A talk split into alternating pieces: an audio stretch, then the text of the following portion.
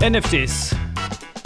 Wer hat davon noch nicht gehört? Alle, die sich diesen Podcast anhören, haben anscheinend davon gehört. NFTs sind Non-Fungible Token.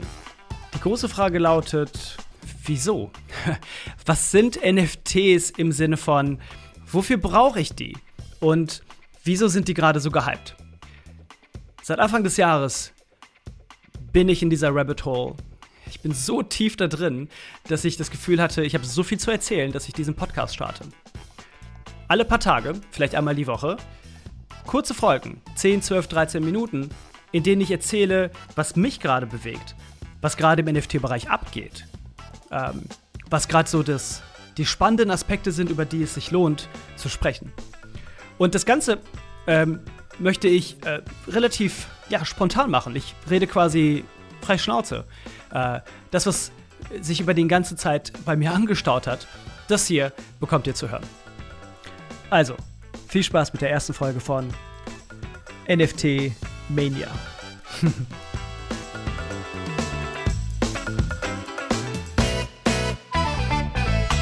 okay, äh, wo fange ich da an? Oder wo fängt man da an? Vielleicht so ein bisschen aus meiner persönlichen Journey wieso NFTs für mich so interessant sind und was mich an dieser NFT-Welt so fasziniert hat, dass ich beschlossen habe, nicht alles komplett stehen und liegen zu lassen, aber doch sehr, sehr viele Ressourcen und Zeit in dieses Thema zu investieren.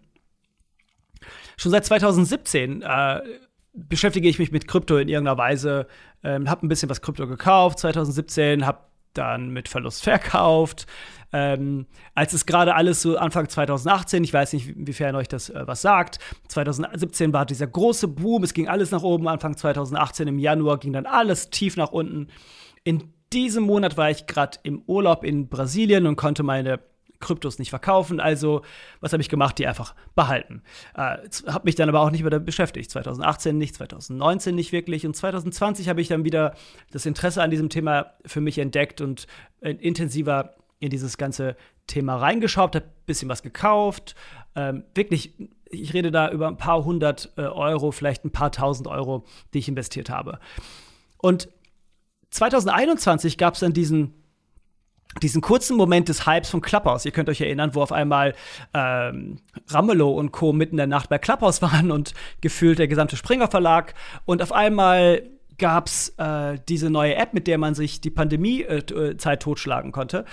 Und weil die ganzen deutschen Gruppen irgendwie nach ein paar Tagen auch immer weniger wurden und nicht mehr so interessant, habe ich angefangen, in den amerikanischen Clubhouse-Chats-Räumen, äh, wie auch immer, rumzuhängen und habe entdeckt, dass die sich über Kryptos sehr, sehr offen und viel auf Clubhouse unterhalten, Kryptowährungen. Äh, und dann gab es diese eine Gruppe, in der es um Kryptopunks ging.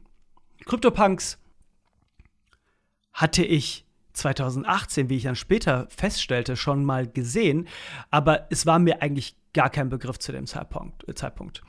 Es ging in diesem Talk auf Clubhouse darum, dass diese CryptoPunks, die 2018 erstellt wurden, 10.000 quasi Pixel-Grafiken sozusagen, die alle eine eigene, äh, äh, eine eigene Category, einen eigenen sogenannten Trade haben. Ein Trade im Sinne von, die, also man muss sich das so vorstellen, die werden generisch äh, äh produziert, äh, diese 10.000 Bilder. Und der eine hat zum Beispiel eine rote äh, äh, Frisur und der andere eine, keine Ahnung, goldene Frisur. Und Frisur an sich ist ein Trade, okay? Und vielleicht gibt es von der goldenen Frisur nur fünf Stück von 10.000. Und schon ist diese goldene Frisur super wertvoll. Und äh, so haben die im Clubhouse Talk über die CryptoPunks gesprochen und viel über ähm, die, den aktuellen Momentum der CryptoPunks. Denn Anfang 2021 wurden diese CryptoPunks, die jemand kostenlos quasi minden, also in dem erschaffen konnte auf der Blockchain, als sie 2017 ähm, eingeführt wurden, die hat man auf einmal für Zehntausende Dollar verkauft. Und ich dachte, what the fuck, wer zahlt 10.000 Dollar für ein Pixel-PNG, was ich jetzt in dem Moment gerade runtergeladen habe von der Seite von Lava Labs? 24 mal 24 Pixel ist das Ganze groß. Ich habe gerade den Lava Labs äh, CryptoPunk 1 äh, runtergeladen, also den, den, teuersten, nicht den 1, den teuersten Sale runtergeladen. Das ist Punk 3100. Und der wurde für 7,58 Millionen Dollar verkauft. 7,58 Millionen echte Dollar, kein Spielgeld-Dollar. Und zwar am 8. August vor weniger als drei Wochen. Während der am 23. Juni 2017 äh, geclaimed wurde und äh, quasi kostenlos 0 Dollar produziert wurde. Wie kann das sein? Es ist so irre, wenn man, umso mehr man in dieses Thema eintaucht, umso mehr macht das alles Sinn. Umso mehr fängt man an, sich mit dem Thema äh, Technologie, Schnittstelle von Technologie, Schnittstelle von Storytelling, äh, Schnitt, Schnittstelle von äh, Sammeln, Sammel, die, quasi das, die, die, die, unglaubliche Leidenschaft eines Sammlers entdeckt man in sich. Ähm, man stellt fest, dass es viel um Kunstmarkt geht. Man stellt fest, dass es auch sehr, sehr viel um ganz einfache Aspekte von Kapitalismus geht, indem man etwas günstig kauft und teuer verkauft. Man stellt fest, es geht um Marketing. Es geht darum, wie gewisse Gruppen die auf Twitter und Discord, und da findet der ganze Spaß statt, Community von NFTs ist Twitter und Discord, wo dort Hypes hergestellt werden, also äh, wo bestimmte Projekte gepusht werden, viel darüber gesprochen wird und man versucht, Menschenmassen auf ein Projekt aufmerksam zu machen. Es gibt sehr, sehr viele interessante Aspekte in diesem ganzen NFT-Bereich. Äh, und was für mich an dem Moment, als ich diese ganzen Clubhouse Talk gehört habe, so besonders interessant war und was eigentlich der ausschlaggebende Grund war für mich in der Nacht bis ein oder zwei Uhr mir diese Clubhouse Talks anzuhören und nicht mehr quasi schlafen zu können, ähm, war folgender Aspekt. Ich habe, ich, ganz kurze äh, Hintergrund zu mir selber. Ich habe äh, Theaterfilm und Fernsehwissenschaften studiert. Ich arbeite kreativ. Ich habe eine kleine äh, Werbeagentur ähm, und habe eine Filmproduktionsfirma und arbeite sowohl in meinem täglichen Arbeiten, so als Generalist mit all den möglichen kreativen Tools, produziere Videos, drehe Videos, schneide Sachen, arbeite mit sehr, sehr vielen kreativen Menschen in der Rolle eines Creative Directors sozusagen, wo ich äh, ja, mit Freiberuflern arbeite, die Illustratoren sein können, die 2D, 3D-Animationen machen können.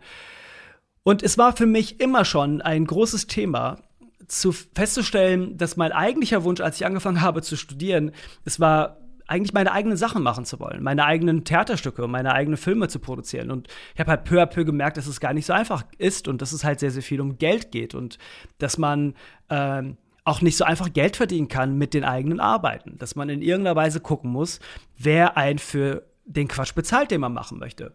Und so war das halt äh, über viele Umwege für mich quasi klar, dass ich in irgendeiner Weise auch kommerziell arbeiten muss. Und so geht es halt den meisten kreativen äh, Menschen da draußen, meisten Illus Illustratorinnen und Filmemacherinnen und, und, und allen, die in irgendeiner Weise ähm, äh, ja, sich mit kreativen Berufen ihren, Auf ihren Lebensunterhalt finanzieren möchten. Man arbeitet viel für die Industrie, man arbeitet viel für Brands, man arbeitet viel für Werbung. Und jeder hat irgendwie doch sein sein Side-Projekt, vielleicht den einen Vimeo-Film, der zwei Jahre alle Ressourcen geschluckt hat, oder den, äh, die, eine Figur, aus, aus der man einen Comic zeichnen möchte, oder man, ne, man malt, oder was auch immer es ist, mit denen sich die Menschen beschäftigen. Aber diese Projekte, die bringen in der Regel sehr, sehr wenig Einkommen. Also sie sind halt etwas, was auf Leidenschaft basiert und was auf, auf, auf den eigenen Trieb basiert. Und auf einmal während ich diesen Clubhouse-Talk mir angehört habe, wurde mir klar, dass es auf einmal etwas gibt, was eine Art Creator Economy ist. Das, was wir, wenn wir uns YouTube anschauen, wie sich YouTube entwickelt hat von, von 2015 aufwärts, äh, so viele YouTuber geschaffen hat, die auf einmal sehr, sehr viel Geld auch damit verdienen konnten durch die Monetisierungsmöglichkeiten von YouTube. Auf einmal gab es oder schien es so, als würde es eine Möglichkeit geben, auch mit eigenen kreativen Projekten äh, wenn man denn die Zielgruppe dazu findet, äh, Geld zu verdienen. Und das war für mich so ein Weckruf, äh, dass ich dachte, okay, ich, ich, ich muss, ich muss verstehen, wie das genau funktioniert. Und ich muss verstehen, wie ich das auch machen kann. Ich für mich selbst, mit meinen Projekten vielleicht, aber auch ich mit meinen ganzen kollaborativen Partnerinnen, mit denen ich arbeite und mit denen ich Sachen schaffe und mit denen wir äh, viele Ideen eigentlich entwickeln, aber die irgendwo vielleicht in der Finanzierung stecken bleiben. Ich habe diesen Clubhouse-Talk mir angehört bis 2 Uhr. Und ich habe jetzt nicht so viel über, über die CryptoPunks gesprochen, darüber vielleicht später noch mal in einer anderen Folge. Aber ich war mir sicher, dass dort eine Schnittstelle existieren könnte, um Projekte auf die Beine zu stellen und eine Finanzierungsmöglichkeit zu schaffen. Clubhouse Talk war vorbei. Ich konnte in der Nacht nicht schlafen. Am nächsten Tag habe ich mich hingesetzt und habe den ganzen Tag mehr oder weniger alles stehen und liegen lassen und mit, mich mit NFTs auseinandergesetzt. Ich habe versucht zu verstehen, wo finden die statt? Was gibt es überhaupt für NFTs? Welche Seiten gibt es? Wie kaufe ich die? Äh, was mache ich, wenn ich die gekauft habe? Kann ich die wieder verkaufen? Wer sind überhaupt die Leute, die das alles machen? Ähm, und habe, glaube ich, am zweiten, dritten Tag in dieser Rabbit Hole, in die ich mehr und mehr reingerutscht bin und gemerkt habe, wow, hier ist eine ganze Welt und, und ich glaube, ich meine, so funktionieren Sub Subkulturen und NFTs ist immer noch eine, ganz offensichtlich immer noch eine Subkultur, die aber den Anspruch hat, Mainstream werden zu wollen. Ähm, hab gemerkt, dass in dieser Subkultur äh, eigentlich unglaublich viel schon passiert.